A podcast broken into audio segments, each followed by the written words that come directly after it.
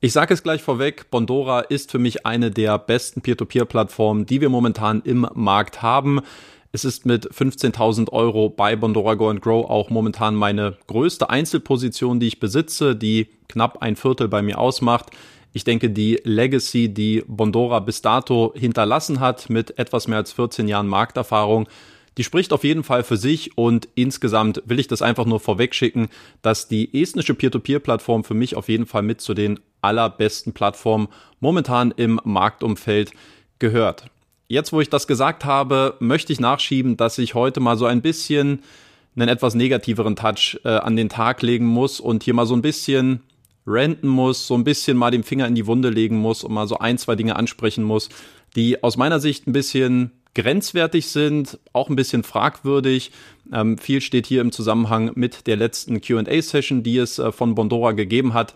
Da fand ich, ähm, gab es gleich mehrere Aussagen, die für mich persönlich da so ein bisschen mich mit einem Kopfschütteln äh, zurückgelassen haben und über diese Passagen und über diese Aussagen vom Bondora CEO Pertel Tomberg. Über die möchte ich heute sprechen und mal auf ein paar Dinge aufmerksam machen, die mir persönlich nicht so richtig gut bei Bondora gefallen und ähm, möchte es gerne mal ganz transparent mit euch teilen. Fangen wir an mit einer etwas kleineren Randnotiz, denn Bondora hat im Rahmen dieser QA-Session auch die Finanzergebnisse für das Jahr 2021 vorgestellt und diese können sich dem ersten Vernehmen nach auf jeden Fall absolut sehen lassen. Die Plattform hat einen Rekordumsatz von knapp 30 Millionen Euro erzielen können. Zudem gab es ein Nettoergebnis von 6,7 Millionen Euro und die Plattform ist damit jetzt zum fünften Jahr in Folge profitabel gewesen. Also durch die Bank äh, hinweg sehr, sehr gute Zahlen, mit denen wir als Anleger auf jeden Fall zufrieden sein können und die auch unterstreichen, dass Bondora auch wirtschaftlich ein sehr, sehr starkes Jahr 2021 gehabt hat. Was mich so ein bisschen gestört hat, Bondora hat diese Ergebnisse zumindest oberflächlich schon recht frühzeitig kommuniziert, nämlich am 13. Mai.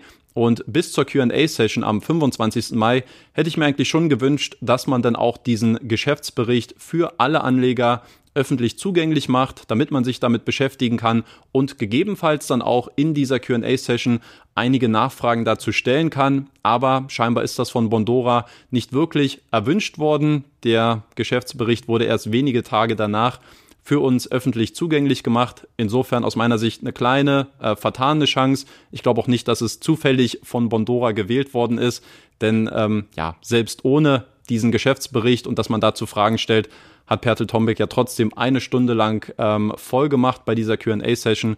Also aus meiner Sicht eher ein kalkulierterer Move. Nichtsdestotrotz, ich habe mir den Geschäftsbericht mal ganz kurz angeschaut, bin ihn grob überflogen.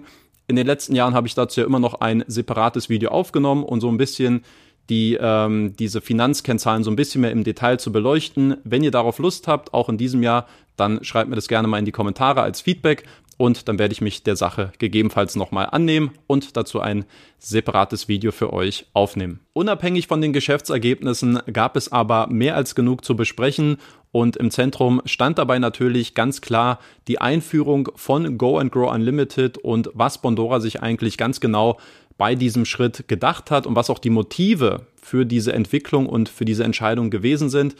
Insgesamt hat der Bondora-CEO Pertel Tomberg zwei Argumente genannt und diese auch im Verlauf der Session mehrmals wiederholt, warum man sich dazu entschieden hat, diesen Schritt zu gehen.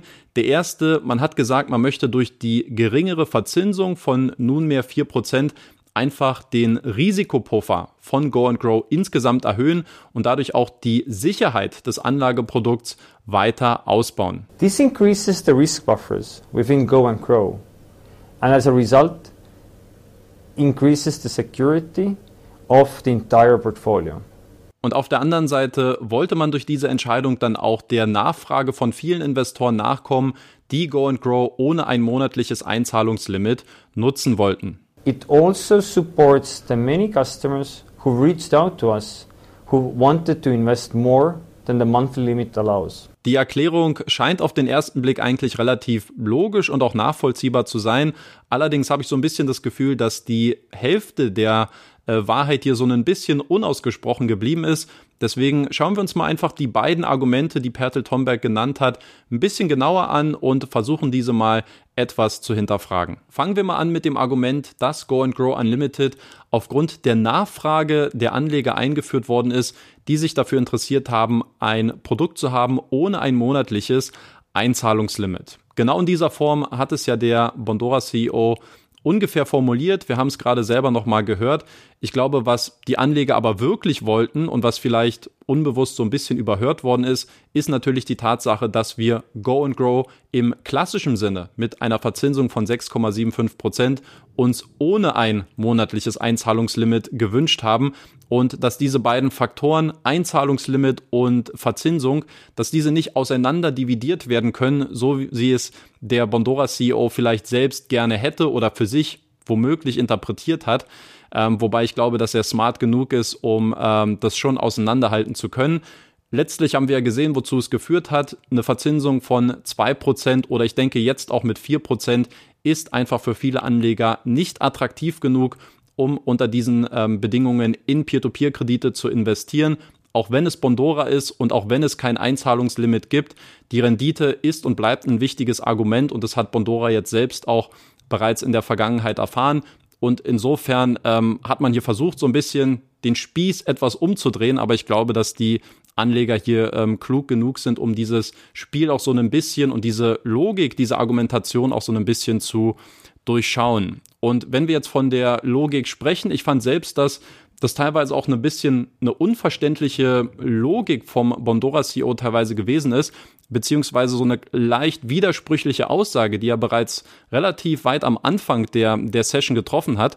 Und zwar hat er gesagt, ähm, dass es kein Einzahlungslimit mehr geben soll. Das sei der Hauptwunsch der Anleger in den letzten zwei Jahren gewesen. Wir hören uns das ganz kurz nochmal an. The main feature request that we've been getting for the past two years from our investors has been the getting the ability to invest more than our monthly limit. Und keine zehn Sekunden später sagt er dann tatsächlich, dass das jährliche Limit von 4.800 Euro, also zwölf Monate mal 400 Euro Einzahlungslimit, dass diese Grenze bereits absolut ausreichend für die meisten aller Investoren bei Bondora sei. The Go and Grow monthly limit is 400 euros per month, which makes up 4,800 euros per year. That limit is enough for most of the investors. That limit is enough for most of the investors. Das heißt für mich persönlich, wenn ich jetzt eins und eins äh, zusammenrechne, dass Bondora also letztlich Go and Grow Unlimited eingeführt hat, aufgrund des Wunsches vieler Anleger, die kein Einzahlungslimit mehr haben wollten, obwohl sie im Vorfeld schon wissen, dass es für die Mehrheit der Investoren gar nicht in Frage kommt. Also dann frage ich mich schon, für wen macht Bondora das jetzt eigentlich tatsächlich? Ist es wirklich eine Entscheidung zur Liebe der Investoren, die das jetzt wirklich nachgefragt haben? Oder gibt es da nicht vielleicht andere Gründe, die vielleicht ähm, aus eigener Natur heraus entstanden sind, ähm, zu denen wir gleich nochmal kommen werden? Aber aus meiner Sicht ist dieses Argument, dass man hier diesen, dieses Produkt aufgrund der Nachfrage der Anleger eingeführt hat, eigentlich relativ ad absurdum geführt mit dieser Argumentation, die hier angebracht worden ist. Ich möchte nicht in Abrede stellen, dass es nicht auch ein Interesse wirklich auch gegeben hat von vielen Anlegern, die gesagt haben, wir wollen ähm, Go and Grow nutzen ohne ein Einzahlungslimit. Aber natürlich unter der Maßgabe, dass es auch weiterhin eine Verzinsung von 6,75 Prozent gibt. Und ich glaube, Bondora hat hier die Karten so ein bisschen umgetauscht, ein bisschen umgedreht und das für sich so ein bisschen ähm, so interpretiert, dass man jetzt damit wegkommen könnte, um da vielleicht ein bisschen besser sein Go and Grow Produkt abzusichern. Aber ich glaube, da hat Bondora sich ein bisschen verrannt, wenn ich ehrlich bin und glaube, dass Investoren hier klug genug sein sollten, um diese Argumentation hier auch so ein bisschen zu durchschauen. Kommen wir mal zum zweiten Argument, was aus meiner Sicht schon deutlich näher an der Wahrheit liegt, warum Bondora tatsächlich Go and Grow Unlimited eingeführt hat, nämlich dass man gesagt hat, aufgrund der geringeren Verzinsung, die aktuell bei 4% liegt, dass man gesagt hat, dadurch kann man in dem Kreditgeschäft, was man dadurch erwirtschaftet, einfach einen noch größeren Risikopuffer aufbauen und dadurch das Go-and-Grow-Produkt insgesamt noch sicherer gestalten. Also das ist aus meiner Sicht eine sehr nachvollziehbare Logik und auf jeden Fall ein sehr ähm, valides Argument. Die Frage, die wir uns jetzt natürlich stellen sollten, ist, ähm, ist es auch notwendig?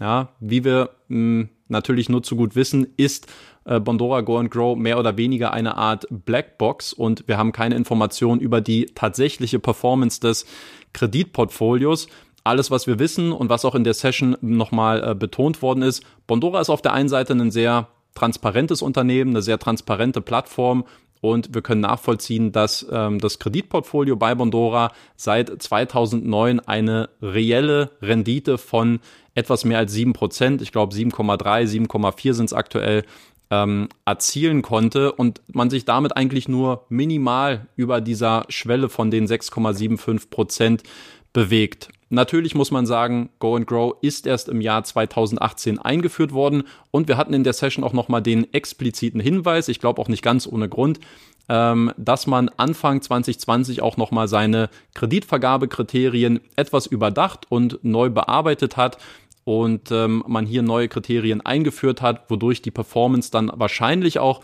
etwas besser sein sollte. Since early 2020, um, you know, I want to remind that we made substantial changes to the lending criteria to make sure that the returns on the loans that are originated are stable and predictable. Aber was das letztlich konkret bedeutet, darüber können wir eigentlich weiterhin nur im Dunkeln tappen. Und das ist für mich auch bei Bondora so ein bisschen dieses unverständliche Argument, weil die Plattform an sich sehr, sehr transparent ist und sich auch eigentlich sehr stark darum bemüht, mit sehr ähm, offenen Karten zu spielen und in vielen Bereichen auch wirklich ähm, ja, in gewisser Weise ein offenes Buch ist, man sich aber bei Go and Grow, warum auch immer, sehr, sehr stark ähm, zurückhält. Und für mich persönlich, wo ich in der Session auch so ein bisschen verzweifelt bin, war dann auch der Punkt, wo es wirklich eine sehr, sehr direkte Frage gab nach der Performance und der Profitabilität von Bondora Go and Grow und ob er dort Einblicke geben kann. Und folgendes hat der Bondora CEO Pertel Tomberg hierzu geantwortet. What is the profitability of the underlying Go and Grow loan portfolio? Go and Grow has been able to deliver its investors a net return of over 6.75% for now four years. Um, how the Go and Grow setup is made is that all of the excess return in the underlying portfolio gets reinvested and continues to build up a risk buffer. The risk uh, return of the Go and Grow portfolio has been stable and very solid for a number of years now, and the latest sort of crisis we're seeing in this um, in economy has not impacted, and we're not seeing any impacts on the on the portfolio performance so far. Was der Bondora CEO hier also gesagt hat, ist, dass es Go and Grow schon seit insgesamt vier Jahren gibt dass man die Nettorendite von 6,75 Prozent bis heute einhalten konnte. Er hat die Funktionsweise erklärt und dass die Reserven bei Go and Grow reinvestiert werden und dass es sich insgesamt um ein stabiles Produkt handelt und dass auch die jüngsten wirtschaftlichen Turbulenzen keinen Einfluss auf das Kreditportfolio gehabt haben. Aber wie die Performance und die Profitabilität von Go and Grow tatsächlich aussieht, was ja auch die Frage gewesen ist, das hat er mehr oder weniger schön wegmoderiert und eigentlich keine konkrete Aussage dazu getroffen. Und die Frage nach mehr Transparenz bei Bondora Go and Grow, die ist nicht neu und die gibt es auch schon seit vielen Jahren. Und ich glaube, das vielleicht größte Problem liegt darin, dass diese Anfragen immer so vage gehalten worden sind, dass Bondora eben auch nur vage Antworten daraufhin gibt. Ja, wir haben jetzt letztlich äh, quartalsweise immer einen Überblick ähm, zum Status von Go and Grow. Aber was bekommen wir letztlich an Informationen? Wir bekommen einen, ähm, wir bekommen einen Ländersplit, ähm, wie sich die Kreditvergabe auf die einzelnen Länder aufteilt. Wir bekommen einen Split zu den äh, Kreditratings und wie dort die Aufteilung aussieht. Und wir bekommen eine Kombination aus beiden Faktoren. Und dazu gibt es dann noch ein paar allgemeine Infos zu ähm, den Investitionszielen und was die Anleger äh, dort für Angaben machen, warum sie Go and Grow nutzen fertig aus Mickey Mouse. Ja, aber das, das kann doch nicht der Anspruch sein. Das kann ja nicht äh, für uns als Investoren wirklich befriedigend sein, dass wir dadurch wirklich jetzt effektiv das, das Kreditportfolio stärker hinterfragen können und für uns auch sehen, okay, schau mal her, die Performance des Kreditportfolios sieht aktuell so aus, so viel Geld fließt rein, so viel Geld fließt raus. Wie sollen wir eine vernünftige Bewertung ähm, von Go and Grow abgeben? Alles, was wir machen können, ist, dass wir Bondora vertrauen können, blind vertrauen können oder sogar müssen und sagen, okay, die performen relativ gut, breite Investorenbasis, große Zufriedenheit, Finanzkennzahlen sehen super aus, aber vielleicht auch mal noch diese letzten Meter zu gehen, zu sagen, jetzt lass doch mal die Hosen runter. Wie sieht denn die Performance des Kreditportfolios aus? Ist denn Go and Grow profitabel? Wie, wie sieht die Performance aus? Diesen Weg, den gehen aus meiner Sicht zu wenige Anleger und deswegen geht ihn erst recht nicht Bondora so. Und diesen Schritt müssen wir aus meiner Sicht ändern.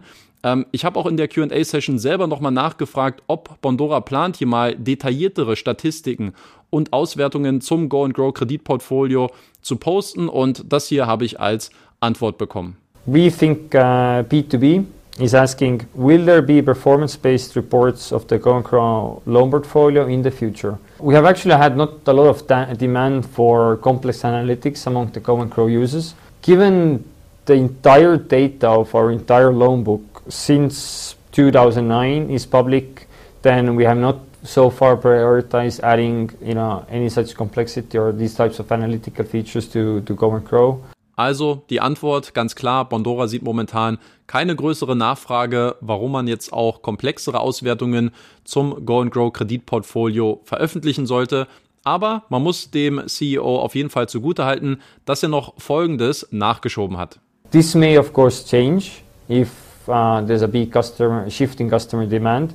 So if there's something that you're missing in Go and Grow right now, a feature, a report, um, you know, whatever it is, then please comment in the chat, let us know, and our product team will pick up this in input and, uh, and process it. And uh, if there's a lot of demand for that and it makes sense um, for a number of customers, then we'll add it to the backlogs. Also die Bereitschaft, mehr Transparenz bei Bondora Go and Grow herzustellen, ist vorhanden. Es ist laut seiner Aussage aber davon abhängig, dass sich eine gewisse Anzahl von Investoren dazu positioniert und sich hier auch mit einer entsprechenden Lobby stark macht. Und deswegen nehme ich diese Steilvorlage sehr, sehr gerne an.